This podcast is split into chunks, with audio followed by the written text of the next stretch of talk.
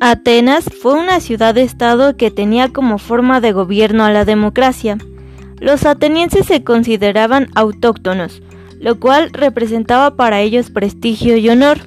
La constitución de Atenas no quedó fija por solo una, como ocurrió en Esparta, sino que pasó por un proceso histórico con cambios hasta llegar a lo que fue la democracia.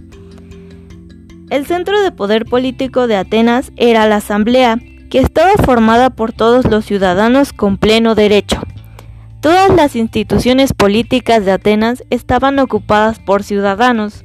Su participación política y militar era constante durante toda su vida.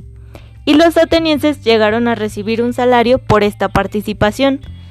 Los atenienses eran muy dados a asistir a fiestas en honor a sus dioses. Atenas fue una de las ciudades más pobladas de Grecia y los atenienses eran dedicados en cuerpo y mente a su ciudad-estado.